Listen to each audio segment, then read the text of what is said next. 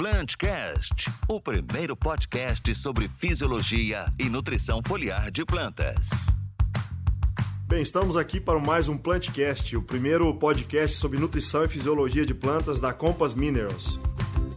Dando sequência aos nossos episódios do Plantcast, a gente já conversou bastante sobre fatores ligados a, a atributos químicos do solo, a fertilizantes de eficiência aprimorada, micronutrientes, é, falamos sobre inovações na área de nutrição de plantas com o professor Hudson.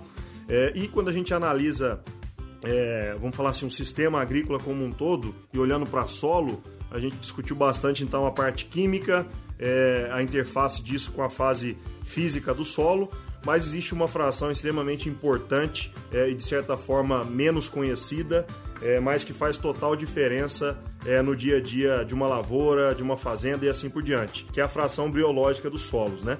E para compartilhar com a gente a, experiência e o conhecimento dele, a gente está aqui com, com um pesquisador e professor bastante novo, mas que realmente tem uma bagagem muito grande é, e que fala numa linguagem muito simples que o produtor consegue entender. Então, a gente, a gente tem a satisfação de estar aqui com o professor Andreotti. Eu vou pedir para ele se apresentar rapidamente aqui, é, antes da gente iniciar o nosso bate-papo. E a, me acompanha aqui também o Guilherme Dinali, Robson Mauri, é, para variar, que vão, vão nos ajudar aqui também. Professor, obrigado por ter nos atendido. E eu gostaria que o senhor se apresentasse e fizesse uma breve introdução sobre a questão da microbiologia do solo e o que, que o senhor tem observado em relação a alguns avanços recentes dentro dessa linha. Tá bom. Bom, bom pessoal, é, é o Fernando Andreotti que está aqui falando com vocês, né? Estou uh, recebendo a equipe da Compass com essa iniciativa bacana de levar informação ao produtor. E eu estou na Exalc como docente há 10 anos, mas dentro da Exalc há 22. 22. Né? Então, desde os 17 anos que eu estou aqui dentro, Nossa.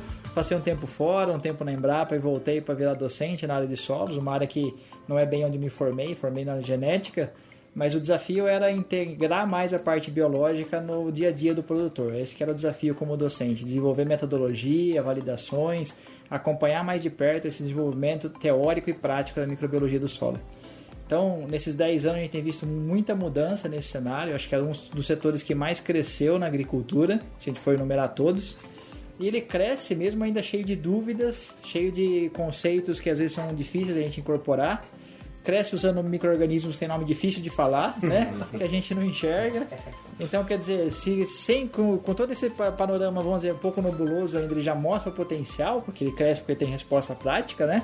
Se a gente consolidar conceitos, aprender mais sobre ele, quer dizer, a gente vai potencializar o uso desse recurso biológico no solo aí, o que só vai trazer benefícios para a gente em relação à eficiência agronômica. Esse é o nosso alvo principal.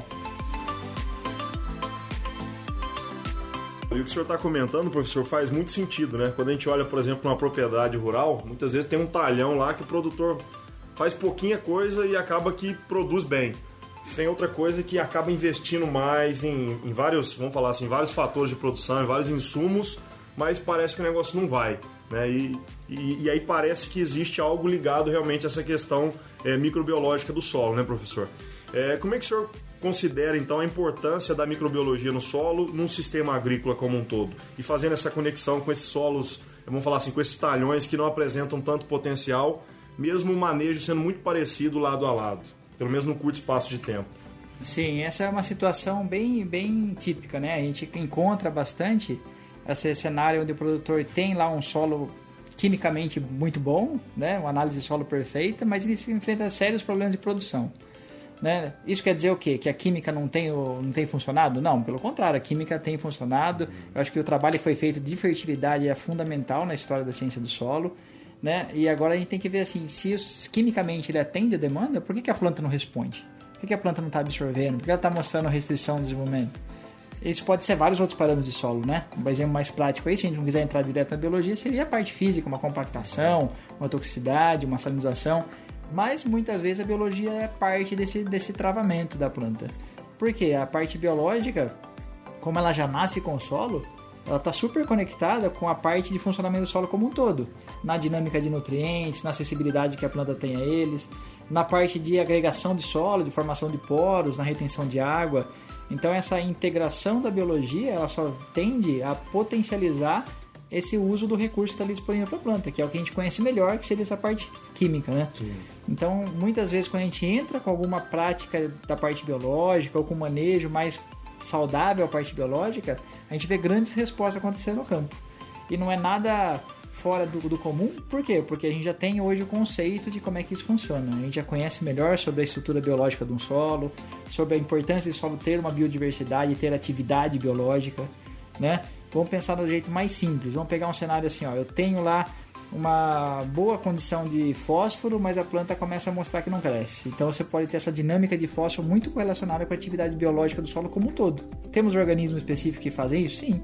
Mas essa comunidade microbiana como um todo, ela tem muita chance de solubilizar fósforo, né, de diferentes fontes, orgânicas ou não, para que a forma solúvel que a planta consegue absorver. Então a dinâmica química, ela é dirigida pela atividade biológica. Exemplo máximo disso é fixação biológica de nitrogênio também. Até, até um negócio interessante, professor, é, é, você falando aí de que a, a, isso aí é recente, né? O pessoal é, começou a falar em, em, microbiologia, né? No campo, pelo menos, né? Isso cresceu muito do, anos para cá. É, você não acha que, é, na verdade, é recente, mas não é, né? Eu, eu, vejo que, por exemplo, o sistema de plantio direto mesmo, né? Se fala tanto no sistema de plantio direto como os benefícios químicos, os físicos, né? Mas é, eu vejo que a, o pessoal esqueceu um pouco essa parte que é, que é grande, grande culpada também, né? No bom sentido aí. De, desses grandes manejos em sistema de plantio direto é a parte microbiológica, né? Não acho que o pessoal esque, esqueceu um pouco essa parte no, no passado? É, a, na verdade nós temos uma história contada né, ao longo da agricultura que já considerava a biologia, mas a gente não tinha, vamos dizer, a prova do crime. É. Por quê? A gente tinha um problema analítico, ainda tem alguns problemas analíticos muito grandes na microbiologia. Vou dar alguma, alguns pontos, depois a gente conecta no final. Se a gente pegar na história da agricultura, tivemos pessoas importantes que falavam de biologia. Vou nomear aqui a Primavera né? Ela falava tudo que a gente conhece sem ter o dado em mãos. Ela era uma pessoa que enxergava esse negócio. Só que ela não tinha análise que permitia ela concluir, provar cientificamente como aquilo acontecia. Então, muitas vezes, até o que ela colocava, ela de uma forma meio discriminada, né? Mas ela tem um papel fundamental nisso.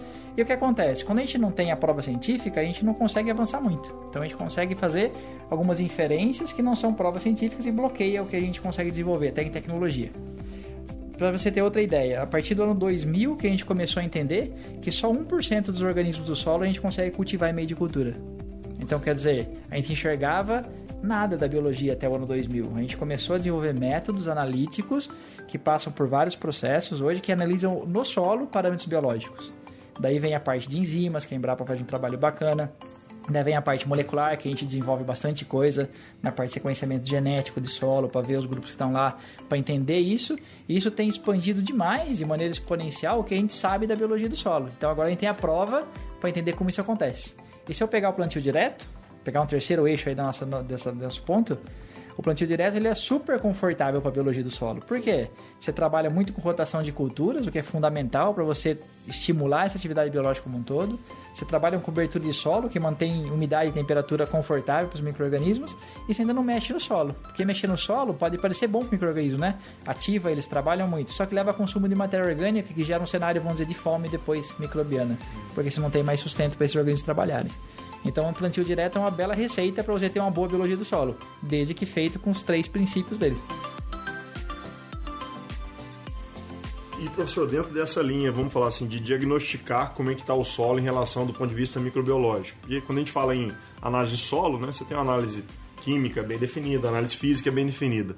É, o que, que existe hoje ou como que o produtor é, pode chegar num talhão, que que ele, quais métodos que existem de forma mais prática ou estão em desenvolvimento para que ele consiga ter algum nível de parâmetro para entender qual que é a qualidade, como é que está esse solo dele do ponto de vista microbiológico. Tá, essa questão analítica sempre foi o desafio, ainda é. Nós temos muita coisa sendo desenvolvida agora. Então, antes a gente tinha basicamente um teor de matéria orgânica que era o indicativo da parte biológica. Então, hoje já tem iniciativas que dão resultado, né? Já tem um leque de análises, vou, dizer, vou elencar algumas aí, né? O pessoal trabalha muito a parte de atividade biológica por enzimas indicadoras, né? Chamada... Quais seriam as, as principais enzimas sensores, assim? Isso, as principais enzimas são enzimas que os organismos produzem para fazer a decomposição da matéria orgânica e liberar nutrientes que eles absorvem. Então pensa assim, né? Uma bactéria, um fungo que está no solo, eles são microscópicos, eles não ingerem comida. eles absorvem o nutriente. Então a digestão é externa, ele produz enzimas que vai para o solo, digere esse material orgânico e libera o nutriente que ele absorve. Então eu vou nomear três, são várias, uhum. mas as mais usadas são as beta-glicosidase, muito ligada à ciclagem de carbono no solo, a fosfatase ácida, que é uma enzima muito ligada à transformação de fósforo, e a ariosulfatase, que libera sulfato a partir de matriz orgânica. Então são enzimas produzidas por organismos que decompõem material orgânico para ele absorver o nutriente que ele é capaz de assimilar. Então a lógica nessa análise é quanto mais essas enzimas aquele solo está produzindo, quer dizer que maior atividade biológica ele hospeda. Então você consegue fazer isso muito bem. O desafio nessa parte enzimática hoje é ter exatamente o que você colocou lá. Quais são os padrões? O que é um solo com alta atividade, com baixa atividade? Isso é uma coisa que está em pleno desenvolvimento agora, porque como é um componente biológico não é estático, né? não é assim, a partir de 60 de atividade é bom para qualquer solo. Ela varia de acordo com o solo, de acordo com a umidade, de acordo com o teor de matéria orgânica. Né? Então eu falo que são ferramentas muito boas, porém hoje potencialmente comparativas. O produtor que tem 5 talhões e quer saber qual o melhor, qual o pior, ele consegue fazer perfeita uma escala com essa análise. Mas se ele pegar o único solo, a gente ainda tem dificuldade de falar se aquele número é bom ou ele é ruim. Professor, você acha que, por exemplo, né, a, esse, esse, negócio de parâmetro, eu sempre também acho que a gente tem que ter parâmetro para tudo, né? Um número é um número, o que, que é bom, né? Eu, eu, sempre comento muito da compactação, né? O que, que é o que, que é compactado, o que, que não é, né? Depende, né? Depende de uma série de coisas, né? E eu, eu acredito que para atividade biológica também é muito interessante. Você acha que por exemplo, uma mata que nunca foi mexida seria um bom parâmetro para um produtor desse ou não? Não é nesse sentido? É, topicamente, né, a gente sempre tende a pensar isso. A mata é o meu parâmetro que eu quero chegar. Muitas vezes a gente faz análise com a mata e a mata dá uma atividade menor, porque é um sistema estabilizado, né? Então a gente também tem que entender o seguinte, né? A gente trabalha com agricultura, a gente nunca vai conseguir ter a mesma composição, não vou nem chamar de qualidade, ou mesma estrutura e funcionamento de uma mata. A gente trabalha em outro cenário, um cenário criado por nós, com características físicas, químicas e biológicas distintas da mata nativa. Perfeito. Então essa mata nativa serve como guia? Serve. Mas se eu tiver uma atividade biológica, então é melhor? Essa é uma pergunta ainda sem resposta, né? Então eu prefiro muito mais comparar diferentes sistemas de produção na mesma cultura, na mesma região. O que a gente tem incentivado muito é que os bancos de dados tenham que ser criados em escala nacional. A gente na universidade tem um papel nisso, talvez, a Embrapa tem um papel nisso. E os grupos de produtores também podem trabalhar assim. Na minha micro-região aqui, quanto mais dados biológicos a gente conseguir compilar, a gente vai ter um parâmetro da nossa região, que talvez seja um sensor melhor do que comparar com a mata, que é um cenário diferente. Só para ver se eu entendi e, e, e, talvez o pessoal que está nos escutando, seria basicamente o seguinte: a gente teria um, um, sistema como se fosse um. Vamos, vamos supor que fosse um sistema de plantio direto bem instalado, tivesse altas produtividades e aí a gente avaliaria esse solo, né, é, biologicamente, e esse seria um parâmetro, é um guia comparado, por exemplo, a uma, uma, onde a gente tivesse só sucessão de culturas, né, soja, milho, por exemplo, soja, milho, e aí a gente teria esse parâmetro na região ali. Isso é, isso é muito importante porque pega o clima, né, pega talvez a mesma formação de solo, material de origem, tudo mais, entendi. Perfeito. Exatamente. Bacana. Exatamente. Junto com as análises de enzimas, outras análises estão crescendo também. A gente tem evoluído muito na parte analítica de material genético de solo, né? A gente consegue reconstruir toda a parte biológica do solo com análise de material genético. Uma coisa que já foi muito caro, muito mais demorado e hoje está se avançando muito para a gente trabalhar mais fácil, né? Se fugir um pouco do assunto solo, o coronavírus, em dois dias, decifraram o material genético dele todo, né? Então a gente está tentando investir em tecnologias similares para levar essa tecnologia até o campo, às vezes. Esse é um objetivo nosso futuro. Professor, e do ponto de vista de custo, mais como curiosidade mesmo, para um produtor que quer fazer esse tipo de análise, quanto mais ou menos que, que custaria uma análise dessa? Essas análises, elas tendem a diminuir muito o preço ao longo do tempo por dois motivos porque as tecnologias vão avançando e porque o uso vai se expandindo, né? Então não é um, ainda um preço de uma análise solo, não chega a 20 reais, vai ser mais que isso, 100, 150, 200 reais. Uma análise genética vai chegar a parte de mil reais, mas é um custo que ele se torna já acessível. A gente tem visto na nossa prática que a gente faz alguns desses serviços, né? A curva ela é crescente, crescente muitas vezes tendendo a ser exponencial nos próximos anos. Por quê? Porque a gente vê que ela responde muito bem ao que o produtor quer entender a brincadeira mais legal é pegar 10 talhões de uma cultura na mesma área, no mesmo produtor, e falar, ó, vou acertar qual é o melhor e o pior talhão que você tem aí de problema de produção e assim por diante. E a gente consegue mapear isso com uma boa correlação, né? Acima de 70%, na maioria das vezes. O senhor comentou da fixação biológica, eu acho que é um grande exemplo né, de como a microbiologia a, ajudou o país a desenvolver, especialmente na cultura da soja.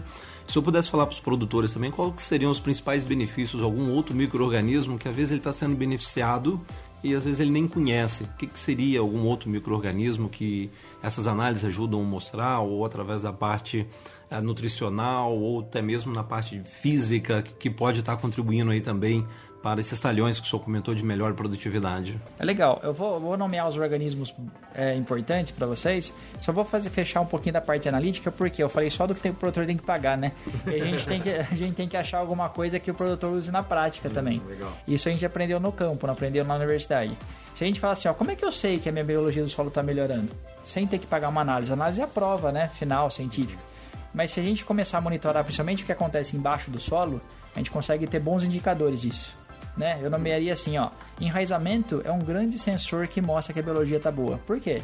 Porque organismos benéficos, colonizando o solo, vão estimular a planta a enraizar.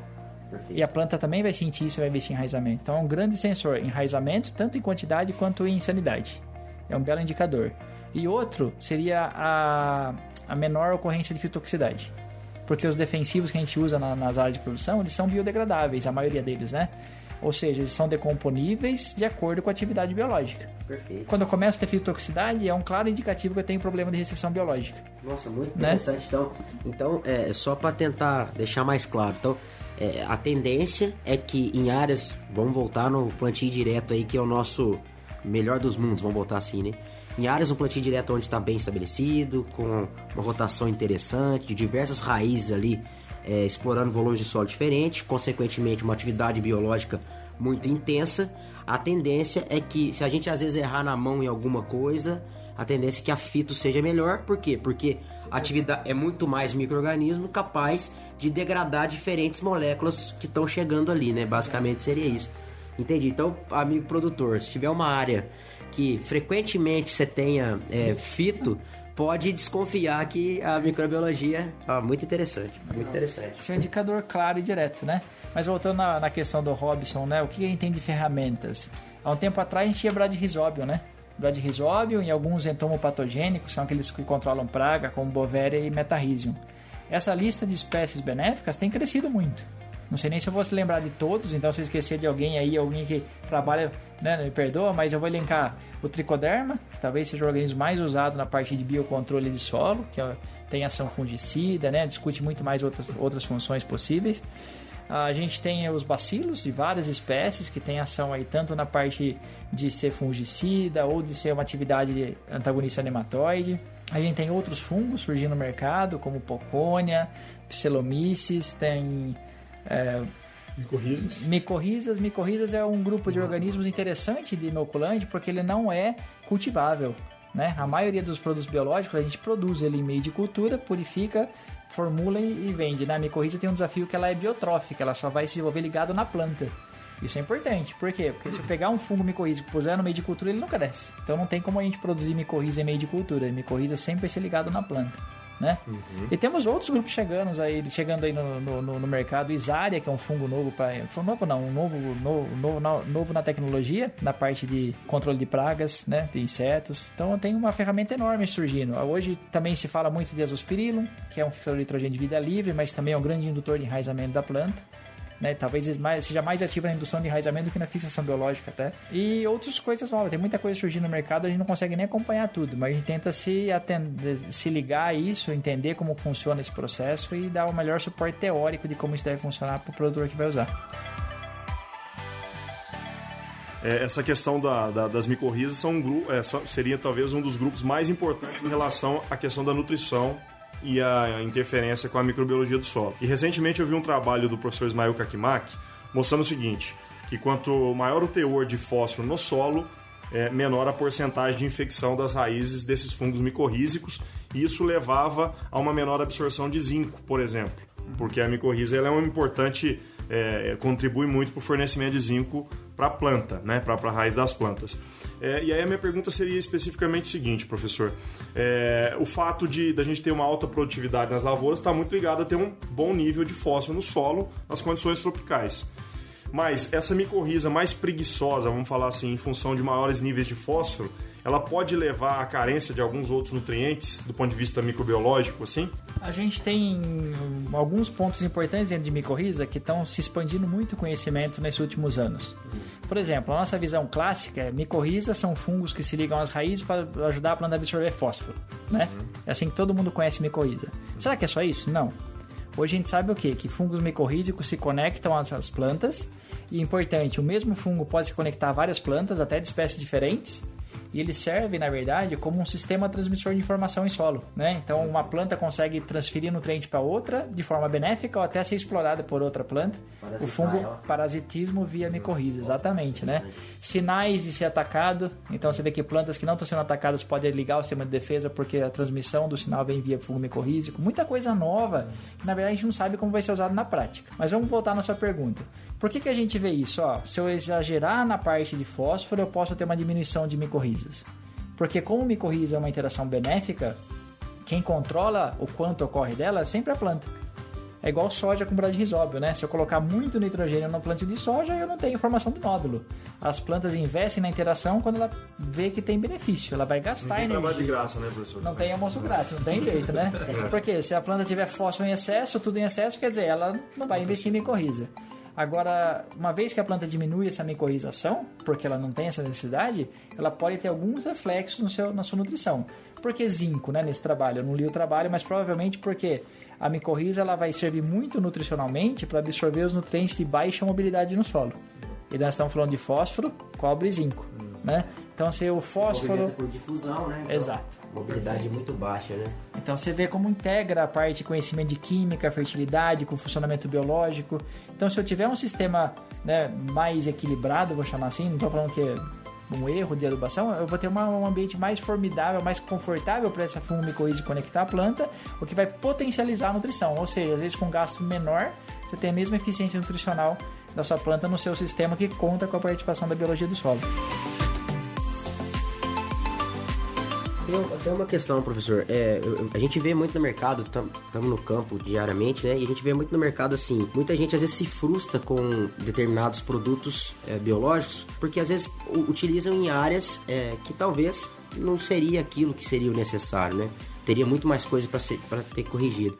E é, eu, eu, eu, já assisti algumas das suas palestras e eu, eu acho que é muito importante eu estar tá perguntando aqui pra gente deixar claro aí. É, não é toda a situação né, é, que, que é, esse, esses produtos externos vão trazer o efeito que a gente está esperando. Né? Acho que isso é muito importante para o produtor, essa informação, para ele, é, ele tem mais é que entender o sistema né, e ver aonde é, que determinado produto A, B ou C vai poder ajudar ele de maneira é, mais eficiente. Você poderia é, explicar isso para a gente, para que os produtores é, tenham conhecimento dessa, dessa informação? Tá, vou começar assim, ó. Se você me perguntar, nas áreas de agricultura a gente tem potencial de ganhar com a biologia do solo? Tem. Quantos por cento das áreas? vou chutar 90%. Mas fala assim, mas na prática a gente ganha sempre? Não. Por quê? Porque aí vale a lei do mínimo. E agora estou expandindo a lei do mínimo, estou saindo só de nutrição e estou colocando outros componentes. Estou colocando água, estou colocando toxicidade de, de alumínio, estou colocando atividade biológica, estou colocando outros processos. Então, se eu tiver uma área muito deficiente nutricionalmente, ou por exemplo, sem correção de pH, a biologia também não vai fazer o milagre, né? De corrigir o pH, fornecer o nutriente e ainda fazer o papel que ela tem, que às vezes é de bioproteção. Então, muitas vezes quando o gargalo ele é biológico, mas tem outros maiores, aí eu tenho dificuldade de ver resposta. Né? Então isso que às vezes leva esse, essa, vamos dizer, essa ausência de resultado do que a gente espera. Né? Mas isso acontece, vou dizer, em 10% das áreas dessas 90. Nas outras 80, muitas vezes o gargalo é biológico por alguma ponta que ele pode conectar e voltar à dinâmica daquele solo. E aí é interessante essa questão de pH, né? Quando a gente olha, por exemplo, tratamento de sementes de soja, é muito comum o pessoal tratar sementes e aí planta a soja, depois de 20, 30, 40 dias arranca a soja ali e percebe muito pouco nódulo. E uma das causas que a gente tem observado no campo é a questão de pH extremamente ácido nessas caudas. E aí vem a, a pergunta, professor, qual que seria um range de pH aceitável no caso de, de Brad Risóbio? Tem um número assim, vamos falar, é, um range de pH ou não? É muito variável, pensando em, em Brad Rhizobium, das diferentes Tá. estirpes? Brad Rhizobium é um indivíduo naturalmente sensível, a gente tem que tomar muito cuidado trabalhar com ele, isso por isso que a gente tem toda a recomendação lá, né, de cabeça agora também não vou lembrar todas, mas quem vai tratar uma semente vai ganhando familiaridade com isso. Cuidado com temperatura, cuidado com pH, né? Por exemplo, acima de 32 graus já é, já é deficitário para ele, pH abaixo de 5 já é restritivo para ele, então a gente tem que tomar alguns cuidados para quem tem a máxima eficiência. Agora, quando eu penso em outros organismos, aí o negócio é muito mais livre. Por quê? Por dois motivos. Primeiro, que o que tem no solo vai ter organismos que toleram e até são gostam de ter condições diferentes, temperatura, pH, tudo diferente, tem muita diversidade. Eu vou ter atendimento a todas essas demandas. E quando eu penso em outros produtos biológicos que não são bradyrhizobium, na parte de busca e de preparo desses organismos, já se busca organismos mais resistentes. Né? A pergunta que vem aí é, então por que não fazem um bradyrhizobium resistente, né? por quê? Porque eu tenho uma questão de adaptação desse organismo interagindo com a leguminosa, com a soja nesse caso. Então é essa espécie que consegue fazer muito bem a anulação em soja. Eu não consigo fazer um bacillus trabalhar como ele. Se eu conseguisse, eu teria uma puta ferramenta, mas não tem, né? Né? A gente não tem uma ferramenta desse tipo, então a gente tem que continuar trabalhando com esse organismo que é sensível, porém altamente eficiente. E dentro ainda, professor, de Brad Rhizobium e de fixação biológica, é um questionamento também que o pessoal faz muito no campo. Eles falam assim, putz, eu cultivo soja nessa área aqui há 10 anos e eu venho fazendo inoculação há vários anos eu queria saber se eu posso parar de fazer a inoculação, porque eu estou entendendo que a, a bactéria, eu já coloquei muito dela no solo e ela já se desenvolveu e está ali dominando o solo, eu não preciso fornecer via sementes. É, isso é verdade ou não? Ou não, essas bactérias não são, vamos falar assim, não são nativas e, portanto, elas vão, é, para sobreviver, ter que adaptar seu metabolismo, seu, vamos falar assim, seu código genético e ela não vai ter as mesmas propriedades que tinha quando aplicado na primeira safra. É, o que, que senhor, qual a visão do senhor? O que, que a ciência mostra em relação a isso? É, o que a ciência mostra e a economia valida é que inocular sempre é a melhor saída que a gente tem. Né? Economia porque Brad Rhizobium, vamos dizer que seria um investimento muito baixo perto de uma produção de soja. Mas vamos falar da parte teórica. Uma bactéria, como eu falei, sensível, que chega num solo, não em um, em vários, né? no Brasil inteiro, desde o Rio Grande do Sul até o Mato Grosso, Rondônia, Balsas, Bahia, Minas, São Paulo, imagina, é impossível esse organismo se dar bem em todas as condições. Se ele assim fizesse, seria um organismo invasivo e teria dominado a Terra, né? É. Como isso, essa adaptabilidade não acontece, o que eu espero é que aquelas bactérias são rapidamente resgatadas pelas radicelas e entram na raiz e formam os nódulos, elas sejam preservadas e efetivas em fazer fixação ao longo do ciclo da soja. As que ficarem expostas ao solo, na maioria das vezes vão morrer, e se não morrer, você colocou muito bem, vão ter que se, adap- se adaptar, não, vão ser selecionadas, mas vão passar por mutações que podem levar ao comprometimento de deficiência nodular. Ah, mas você nunca viu área que não foi inoculada e nodula bem? Já, já vi. E a pergunta que fica é, se inoculasse não teria nodulado melhor ainda? né? Então, face a essa dificuldade de colonizar o ambiente, essa mutação genética em bactéria é muito frequente, e esse baixo custo, a melhor recomendação é faça o tratamento de semente a cada ciclo para você ter garantido o máximo potencial que essa associação soja Bradyrhizobium é capaz de te dar. Professor, e pensando também na realidade de campo em relação a fertilizantes especificamente, a gente sabe que a questão da acidificação e da salini- salinização pode ser muito prejudicial para alguns, alguns é, micro-organismos presentes no solo. E aí vem a pergunta: é, fertilizantes, vamos falar assim, o que, que o produtor precisa observar em relação a fertilizantes para não afetar negativamente a microbiologia do solo dele? Porque às vezes vai estar fornecendo toda a quantidade, vamos falar assim, de nutriente que a, que a planta e o solo precisam, mas vai estar tendo um efeito muito negativo é, na, microbi na microbiota do solo. O senhor poderia comentar em relação a isso? Tá, o que eu vou colocar aqui são ideias, conceitos, teorias, falta muita pesquisa nessa linha e a gente tem atuado em algumas frentes. Legal. Né? A primeira pergunta direta e clara é: ah, o fertilizante mata microorganismo? A gente acredita que ele pode ter o efeito deletério pelo ponto que você colocou, salinização e acidificação. Mas talvez o ponto mais importante a se compreender seja o que acontece num solo, biologicamente, quando entra a fertilidade. Porque o solo nativo não tem nutriente solúvel. E quando eu não tenho nutriente solúvel, eu estabeleço uma rede de interações biológicas que fazem muito sentido. Por exemplo, duas bactérias trabalham juntas para conseguir fósforo. Uma outra bactéria fixa nitrogênio e vai se associar a um fungo que vai fornecer para ela carbono, né? Então existe uma rede de interações que fazem muito sentido que evoluiu no solo. Quando o nutriente entra, a gente espera que essa rede ela sofra alterações. Algumas interações fazem sentido, não fazem mais. Vai buscar outro equilíbrio, né? Exato. É um novo estado de equilíbrio. A nossa linha de pesquisa aqui é essa. Tem uma, um projeto montado para a gente fazer um doutorado em breve nessa linha de o que, que o fertilizante faz na rede de interações. Né? Já pontualmente nessa linha de ó, o fertilizante inibindo, a gente pode pensar nos dois pontos que você falou e hoje se discute muito em cima de cloreto. Né? Principalmente o potencial do cloreto ter atividade biocida, uma coisa também a ser quantificada, mensurada, mas que é um potencial que a gente tem que considerar. Uhum. Acho que existe muita chance de fertilizante evoluir, de mudar, formulação, conceitos, forma de liberação, componentes, para que agregue ou para que suavize esse possível alteração na parte biológica do solo. É um veículo muito interessante da gente casar tecnologia. Professor, o senhor comentou em relação a questões de solubilidade, né? Eu tenho uma dúvida que é o seguinte: quando a gente fala de solo, a gente conversou basicamente aqui agora sobre solo, né? Sim. E pensando em micronutrientes dentro da planta ou na superfície da folha, Existem micro-organismos já conhecidos que teriam efeito de é, solubilizar, vamos falar assim, substâncias na superfície da folha ou dentro dela? Ou isso é um mundo ainda que precisa ser mais estudado, não tem nada de evidência em relação a isso? Porque os micro-organismos geralmente não são todos que são solubilizadores, né? Tá, eu consigo responder metade, pode ser? Já está ótimo. Né?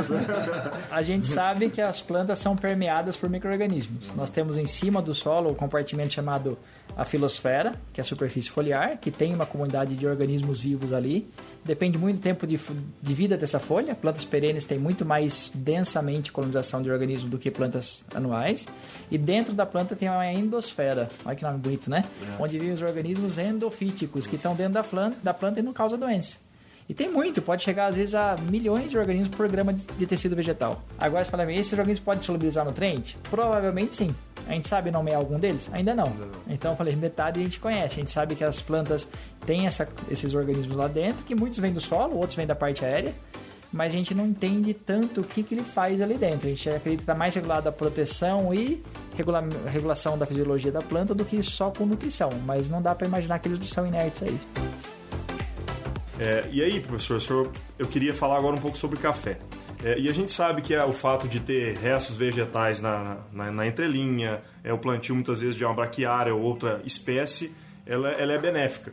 E no campo, o produtor tem muita dúvida, porque ele fala assim: nossa, eu plantei a braquiária, mas eu achei que fosse ajudar, atrapalhou. Né? E trabalhos recentes têm demonstrado que, bem manejada, a braquiária ela é um excelente aliado, a braquiária e outros, crotalária e assim por diante. O senhor tem alguma experiência com isso e poderia compartilhar uma visão com um produtor, pensando em cultivo perene, especificamente café, em relação aos benefícios da braquiária ou não? Já está é, já já tá, já tá provado que a braquiária tem também muito efeito negativo, que no final das contas não é positivo. O senhor consegue compartilhar alguma coisa nesse sentido, professor? Sim, a gente tem estudado um pouco disso, né? E tem entrado na parte biológica, porque eu acredito que, com base no que já foi feito de estudo e o que a gente vê na prática, manter uma rua de planta perene sem cultivo é uma é, é, um desperdício de, de área e é uma perda muito grande, uma chance de aprimorar o seu sistema. Hum. E aí quando a gente ocupa essa linha, vou pegar o exemplo que você deu, café com braquiária, o que, que a gente espera de ganho? Espera um monte de ganho. Por quê? O primeiro ganho é você colocar uma planta diferente no sistema. Isso se reflete na parte de insetos, pragas, doença, reflete na parte de proteção do solo, porque você colocou bem, a gente roça a braquiária vai proteger o solo embaixo do pé de café, né? Reflete na parte de dinâmica nutricional, porque raiz braquiária secretam fosfatase e ocupam um volume de solo muito grande, são raízes fasciculadas que vão para o fundo, fundo do solo. Braquiária é uma planta altamente indutora de micorrização. Em vasos que a gente vai multiplicar fungo micorrízico no laboratório, a gente usa como planta-alvo braquiária, porque ela é a que mais tem eficiência em multiplicar micorriza em solo. Então você tem esse ganho de micorrização. Então você tem muitos ganhos no, sistema. A gente já aprendeu que, como você colocou, manejado corretamente, a competição com a planta de café é nula né? Isso aí já está bem provado. Então, o erro de manejo é que justifica os resultados negativos e não o papel da braquiária. E outra coisa importante, não só para a braquiária, mas para outras plantas de cobertura que servem ao sistema de cultivos perenes, mas também ao sistema de outros cultivos, essas plantas de cobertura trazem rusticidade para o sistema, né? São plantas que não passaram melhoramento genético, que não têm suscetibilidade, suscetibilidade a pragas e doenças, então elas vão quebrando o ciclo, equilibrando o sistema, vão sendo um jeito da gente rustificar o sistema de produção, o que para o solo é benéfico tanto biologicamente quanto quimicamente, que ajuda a ciclar nutriente, quanto fisicamente, que ajuda a estruturar solo. É, acho que o produtor tem que ter em mente, né, professor, é, meio que fechando aí, é que quanto mais micro-organismos no sistema e, e comidas para esses micro-organismos diferentes, melhor, né? Bocas diferentes precisam de comidas diferentes e vão dar é, é, é, efeitos diferentes. Quanto mais a gente limpar, ou seja, deixar poucos micro-organismos, pior, né? O sistema tende a ser mais de degradável, né? É mais ou menos isso aí trocando em miúdos, assim, né? Exato, é, exato. Essa é uma regra até que às vezes o pessoal fala, mas essa regra é meio boba, né? Quanto mais melhor, não importa de quem, de que jeito, né?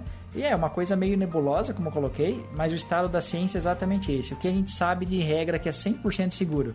Quanto maior for a diversidade da minha área, maior é a atividade, melhor é o funcionamento da biologia. O que, que eu queria ter utopicamente? Me fala as 10 principais espécies que eu tenho que ter no mar de café. Me fala as 10 principais que eu tenho no mar de soja e aí eu posso focar nessas espécies. Talvez a gente consiga nisso? Talvez sim. A gente tem hoje um conceito ainda teórico que é chamado de microbioma mínimo, tanto para a saúde humana quanto para algumas culturas. Quer dizer o seguinte: até quanto eu posso perder dessa biologia que eu não sinto efeito? Ou quais são os grupos que eu tenho que ter para ter o mesmo efeito do todo? A gente não tem essa receita. A ciência vai caminhar para isso, né? Mas a, ah, enquanto a gente não tem a receita, então a gente fala assim: quanto mais melhor, porque é a maior chance da gente acertar. É, é, muitas vezes a gente tem. Vamos falar de um grande problema que a gente tem é nematóide. Né? Então muitas vezes a gente aparecem uns, uns, produtos que eu, eu, acredito serem muito bons, mas de maneira er, errônea, né? É utilizado, é, igual você falou, né? É, é interessante a gente ter uma microbiota. Então, por exemplo, se eu botar um produto A sozinho lá, ele, a chance dele ter um efeito talvez é, seja muito menor de que se o meu sistema já tiver um pouco mais equilibrado, uhum. né, é, igual você falou, né, qual é o micro, microbioma, né, microbioma que eu quero ter. Então, eu tenho lá 3, 4, 5 micro-organismos que eu quero focar. 3, 4, 5 milhões, né, já?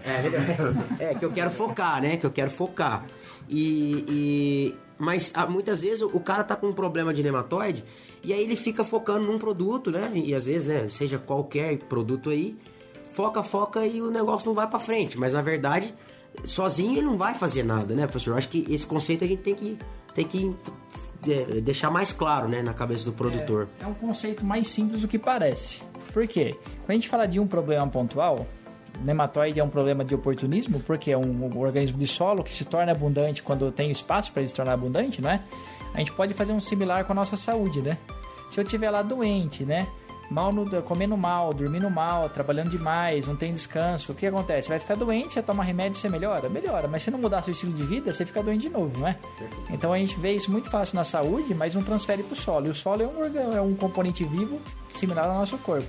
Então, assim, as ferramentas pontuais têm potencial? Tem, porque os organismos que são selecionados são selecionados para aquela atividade. O nematicida, seja qual for, ele teoricamente foi escolhido aquela linhagem com potencial porque produz alguma coisa que mata o nematóide.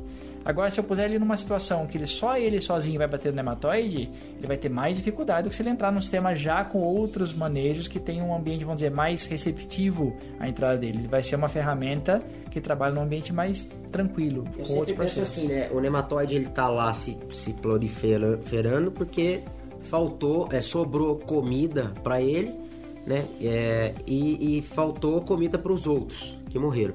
Então, na verdade, quando a gente começa a aumentar a comida para os outros micro-organismos, as populações tendem a aumentar e a competição aumentar também. aumentar também. Então você começa a dificultar, a vida do nematóide começa a ficar mais difícil. Isso. Não, tá, não fica fácil para ele, né, tá, tá proliferando. Então acho que é mais ou menos nesse sentido aí, né? Esses são os dois conceitos que a gente integra para falar de controle nematóide pensando em microbiologia: antagonismo direto e competição.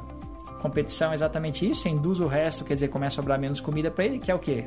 É, exudação radicular e outro é antagonismo direto, a presença de organismos que têm atividade direta contra eles. Então, sempre quando pensar no controle de nematóide, é, sim, vamos pensar em produtos nematicidas e, e afins, mas vamos também tentar levar a, a, matéria orgânica do solo né, e o ambiente para melhorar isso aí. É Seria tratar os sintomas e também as causas, né? Exato, é, exato. E, e, professor, a gente está falando bastante nessa questão de nematóides e aí me veio aqui em mente a questão da risosfera, né, que é um ponto importante. É, eu vejo que talvez há 10, alguns anos atrás, se discutia muito sobre essa questão de a decomposição do glifosato dentro da planta de soja, liberando alguns metabólitos né, via, via raiz na risosfera, é, e isso causava uma alteração, mesmo que momentânea, de, é, de micro-organismos redutores ou oxidantes de alguns nutrientes, principalmente o manganês. Existem trabalhos recentes que elucidaram essa questão é, ou não? Isso já tá, é, já foi discutido e validado e, e, realmente é isso que acontece. É, Comenta um pouco sobre essa questão da decomposição do glifosato e o que, que pode afetar em relação à, risosfera e absorção de nutrientes. Tá, vamos começar de uma linha, de uma linha mais, mais ampla, falar de defensivos. Defensivo pode causar alguma alteração na biologia do solo? Com certeza, né? Agora, vamos, como é que essa alteração acontece? É só porque ele entra e mata as coisas? Essa é uma visão, de novo, simplista, né? Ela pode ter uma ação direta, vou pegar o mais clássico, um fungicida entrando no solo vai matar fungos, uhum. né? Mas um herbicida também pode causar um desequilíbrio porque ele mata microorganismo? Se ele não matar, ele vai ser consumido. E se ele é consumido preferencialmente por alguns grupos em relação aos outros, ele está causando desequilíbrio também, não é? Então a gente está tocando nessa parte biológica quando uso defensivo também. O que, o glifosato faz no ambiente, solo, rizosfera, planta? Aí eu posso te dar artigos para o que você quiser. Você falar que quer que seja bom, eu tenho artigo. Quer que fala que é ruim, eu tenho artigo. Quer dizer que fala neutro também tem artigo. Tem um monte de artigo. E por que, que os resultados são variáveis? Porque a grande variável desse experimento são os solos né? E a Solos, biologia, né? Do solo, enfim, os micro-organismos diferentes, Isso. né? Não só o tipo de solo, mas a estrutura biológica desse solo. Vou te dar um exemplo. Se eu pegar um solo biologicamente muito bem estruturado, muito ativo, um solo bom biologicamente, a entrada de um componente qualquer, está no glifosato, pode extrapolar para outros, vai causar um dano ali muito menor do que se esse mesmo componente entrar num solo biologicamente ruim. É a questão da fito lá, né? Exato. Que você é. falou. Exato a chance de eu gerar um impacto em algo estruturado é baixa. A chance de eu gerar um impacto em algo mal estruturado é alta. Né? Pega uma chapa de ferro de 2 polegadas e dá uma martelada, ela nem se mexe, né? Tá bem estruturada, bem resistente aquilo. Agora pega uma chapinha de ferro de 2 milímetros, dá uma martelada, você deforma ela. Esse mesmo paralelo, né, a gente pode transferir para a parte biológica. Quanto mais eu tiver um preparo biológico para tolerar possíveis impactos, menor é o dano e mais eu continuo sem sentir esse dano que ele pode estar tá causando. Então isso a gente vê resposta muito variável, por exemplo, na oxidação de manganês, uhum. porque em alguns solos isso aparece, outros não. Uhum. Isso pode estar tá muito relacionado com a estrutura biológica desse solo. Se ele inibir uma bactéria que oxida o manganês e só tiver ela, o processo acontece, a deficiência surge. Se eu tiver 10 e aquele resíduo inibir duas, as outras 8 fazem o processo e eu não vejo esse efeito. Entendi. Né? Isso é bem ligado à biologia. Muito interessante. Professor, é até, até outra questão que eu vejo, a gente agora está falando de nutrientes aí, né? E um, um que a gente vê muito no, no que está muito correlacionado hoje, é, principalmente em questões de tecnologias disponíveis para o produtor, é, são, é, é, o fósforo, né? E os, as fosfatases é, da vida aí produzidas por diversos micro-organismos. É uma questão que eu vejo muito e sempre me perguntam, é, Guilherme, é, se eu utilizar um produto é, biológico que seja que vai me auxiliar, na linguagem do campo é, ó, vai me ajudar a tirar o fósforo do solo. É, é, vai, vai fazer efeito? Eu acredito que sim, você já deu a, a, resposta aqui, né? Mas uma coisa que eu queria que você comentasse é: não tem como tirar de onde não tem também, né? Porque muitas vezes eu vejo o seguinte, né? O cara tem um, acabou de abrir uma, um, uma área, né? Acabou de abrir. Então ele tem lá 2 é, ppm de, de fósforo. Aí aparecem vários produtos lá, né, para pro, pro produtor, e aí ele compra lá vários produtos que vão estar tá, é, é, vão prometendo retirar e ajudar a disponibilizar fósforo. O que vai impactar, às vezes, muitas vezes, na redução da adubação, adubação mineral, né? De fósforo. Então eu, eu tenho muito medo dessas coisas porque às vezes fica. fica uma mensagem errada. Exatamente. Então eu queria que você comentasse a respeito disso. Realmente é isso, né? Temos que tomar cuidado Sim. A, a solubilização de fósforo é um processo conhecido, pouco explorado, né? E muito estudo ainda demanda para detalhar algumas situações dele.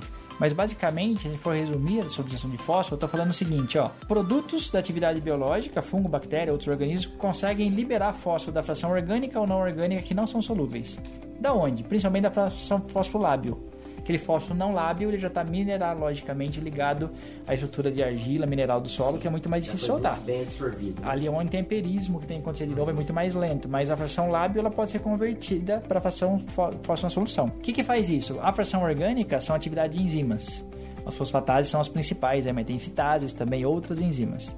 Já a fração não orgânica, a atividade é de ácidos, orgânicos e inorgânicos. Vários orgânicos, inorgânico podemos pegar o ácido sulfúrico, por exemplo, Na oxidação do enxofre elementar, gera-se ácido sulfúrico como subproduto, né?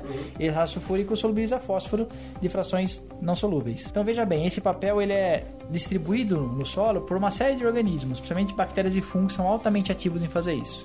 Agora, quando que ele funciona? Quando o organismo tem a condição de desempenhar esse processo no solo. Então, olha só, a resposta ela por si já deve ser variável, dependendo de quanto aquele organismo que eu estou usando se adapta ao meu ambiente.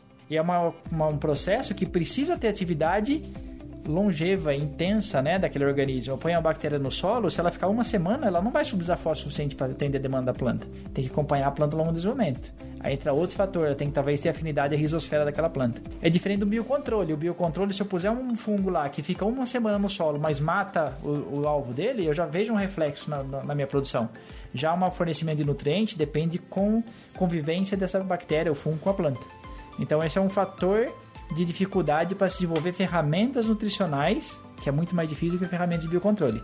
Mas o processo é conhecido, bactérias e fungos podem fazer isso, e a gente pode ter ferramentas biológicas que fazem isso. Entendi. Pode ser uma bactéria, duas, três, quatro, pode ser fungos? Pode. Acho que é um mercado que tende a se encher de mais mas... é, variabilidade de produtos para fornecer fósforo. Tá, mas a tendência é, funciona melhor aonde tem mais, né? Porque não tem como tirar de onde não tem. É, esse é o questionamento, né? É. Isso é outro ponto fundamental. A gente não pode esperar que só a bactéria vai subir de onde não tem.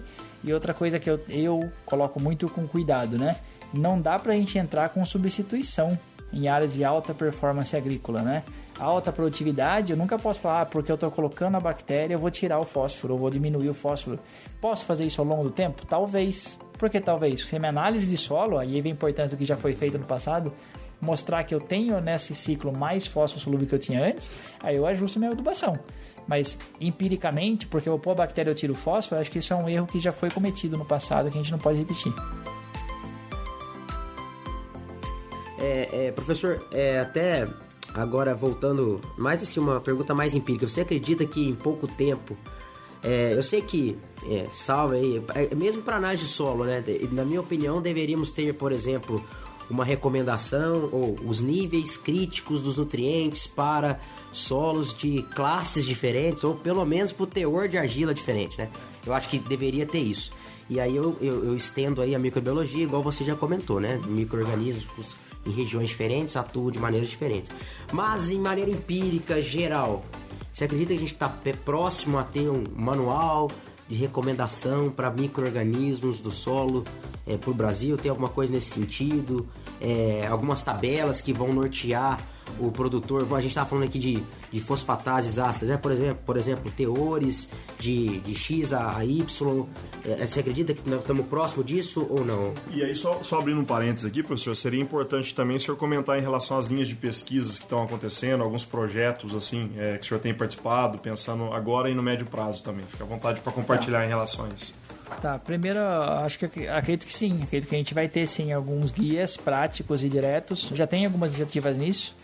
Aí eu vou falar quem mais está trabalhando nisso é a Embrapa, mas todo mundo está correndo atrás desses resultados para colaborar e acho que hoje com geração de banco de dados, mais os modelos de inteligência artificial que a gente tem, a gente pode gerar bons, bons parâmetros que vão ser modulados pela cultura, pelo local que você está, né? E isso vai te dar uma ideia boa de como é que está posicionado com aquele valor frente a um cenário nacional, até mundial.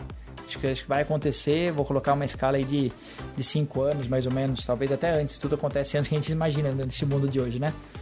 Já na linha de pesquisa, o que, que a gente está tentando fazer? Na parte da universidade, eu trabalho muito na parte teórica ainda. Por quê? Porque eu acho que é onde a gente avança na pesquisa, na parte teórica, e ela é transferida para a prática com inovações tecnológicas. O sistema evoluiu muito para isso, tanto a universidade quanto as startups evoluíram muito para isso. Então hoje a gente tem as ideias permeando o sistema de produção. Lógico, a gente tenta transferir a tecnologia direto para o produtor, mas a empresa tem papel fundamental nisso, investir em inovação usando teoria nova. Então nossos projetos são muito focados na, no agro, pegando pontos estratégicos. Por exemplo, tem dois estudantes de doutorado trabalhando parte de defensivos em solo, na teoria, para entender como é que a gente pode ver essa resposta. Tem um outro estudante que está focado na parte de estrutura do, biológica do solo e propagação de nematóides. Manipulando a parte biológica em solo, do solo no laboratório, a gente consegue fazer isso bem e vendo a propagação de nematóides. Depois a gente tem essa ideia de começar com fertilizantes. Então a gente tem várias vertentes. Tem um que está tratando, olha só, do qual que é o papel da entrada de um organismo específico, como a gente faz nas inoculações, né, de, de Rhizobium, ou de bacilos, ou tricoderma. Como é que essa entrada do organismo remodula toda a interação biológica do solo? Porque é um organismo novo, né? Ela, o, o solo pode responder a isso. A gente sempre olha o que ele faz de bom. Não estou dizendo que é ruim ele entrar, mas ele pode causar um rearranjo biológico a gente não entende nada ainda. Está tentando levantar essa informação. Tem um doutorando em cima disso.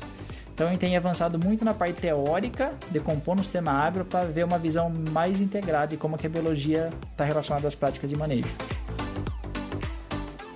A nível mundial, é, é isso também está sendo feito, professor? Porque às vezes a gente fica muito focado no agro brasileiro, mas isso também é, é, é, é uma, a, a ciência mundial tá, tá caminhando nesse sentido, porque o mercado de biológicos, né, é, é o mercado que talvez mais cresça hoje, né? no, no agro, né? É, é isso que está acontecendo? Senhor é, enxerga assim? Uma visão minha, tá? Não tenho números para te provar isso. O mercado de biológicos mundial ele é focado em biodefensivos. Muito, muito de controle de pragas e doenças. Estados Unidos e Europa é muito disso, cultivo protegido na Europa, então, né? Que demandam isso. Quando a gente fala dessa visão de sistema de microbiologia de solo como um todo, a gente tem feito muita coisa no Brasil interessante que sobrepõe o que é feito no mundo. E se pensar no mercado também tem coisas acontecendo que são melhores do que acontece no mundo. Por quê? Porque enquanto na Europa e Estados Unidos eles usam o solo uma vez por ano e o resto é cultivo protegido, aqui nós temos é intenso, né? Uhum. Então a resposta da biologia, a, a, o estresse em cima desse componente biológico é constante. Então a gente tem muito mais necessidade e chance de sucesso por usar o sistema como um todo. É, na verdade é o seguinte, né, professor? O Brasil não é para amador nem para nem para microorganismo, né? O negócio aqui, o buraco aqui é mais embaixo, né?